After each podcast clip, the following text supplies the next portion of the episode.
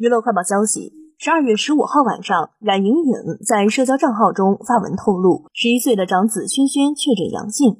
这次不仅是可爱的懒羊羊，还是爸爸妈妈、弟弟们心中勇敢的男子汉。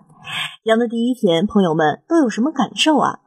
生命本来就是不断进化的过程，让我们打开心扉，坦然、勇敢、自如的面对这个朋友吧。所附视频中，轩轩一边用餐一边讲述自己确诊第一天的感受，表达能力极佳。他透露自己脑袋疼、晕、想吐、没胃口，眼睛感觉在燃烧。说完没胃口之后，轩轩就把卷饼大口放进嘴里，令人心疼的同时，也莫名想笑。